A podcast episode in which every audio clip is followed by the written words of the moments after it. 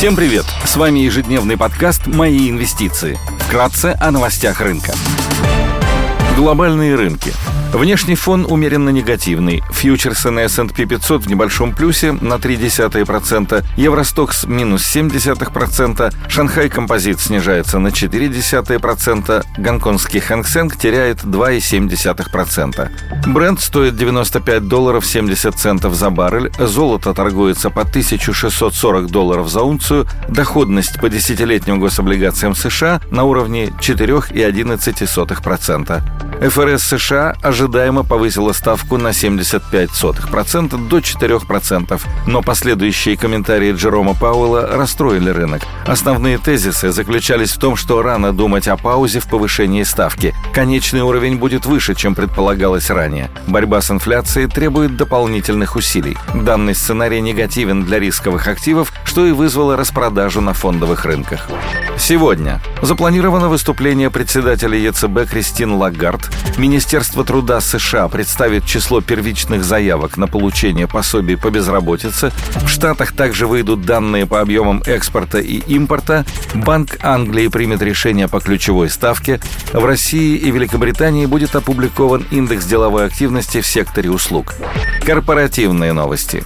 Вион, Юнипро и Яндекс опубликуют финансовые результаты за третий квартал 2022 года.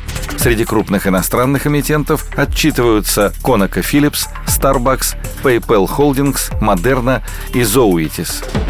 Идея дня – Краткосрочно положительно смотрим на акции компании Anheuser-Busch InBev, AB InBev, международной пивоваренной корпорации, крупнейшего в мире производителя пива с долей рынка более 30%. Компания имеет более 630 брендов и продает свою продукцию в более чем 150 странах. Бизнес компании делится на региональные сегменты. Северная Америка – около 30% выручки, Центральная Америка – 23%, Южная Америка – 17% и ИМЕА 15%, Азиатский Тихоокеанский регион 13%.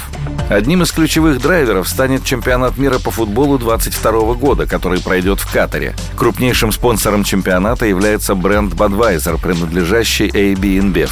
Компания также получила эксклюзивные права на продажу пива во время чемпионата. AB InBev запустила промо-компанию, которая охватывает более 70 стран и миллион двести баров, ресторанов и торговых точек по всему миру, а также аудиторию в 2,5-3 миллиарда человек по оценкам FIFA. Исторически Российская компания реализовывала около 25% объема своей продукции через бары и рестораны. Согласно оценкам Budweiser Brewing Group, зимний чемпионат мира по футболу может привести к потенциальному росту продаж на 13,5% по сравнению с предыдущим чемпионатом. Аналитики также отмечают, что продажи и рентабельность компании могут улучшиться на фоне проведения чемпионата. По итогам третьего квартала 2022 года компания отчиталась о росте выручки и EBITDA на 12,6,5% 2,5% соответственно. Маржинальность по EBITDA составила 35,2% против 33,9% по итогам третьего квартала 2021 года.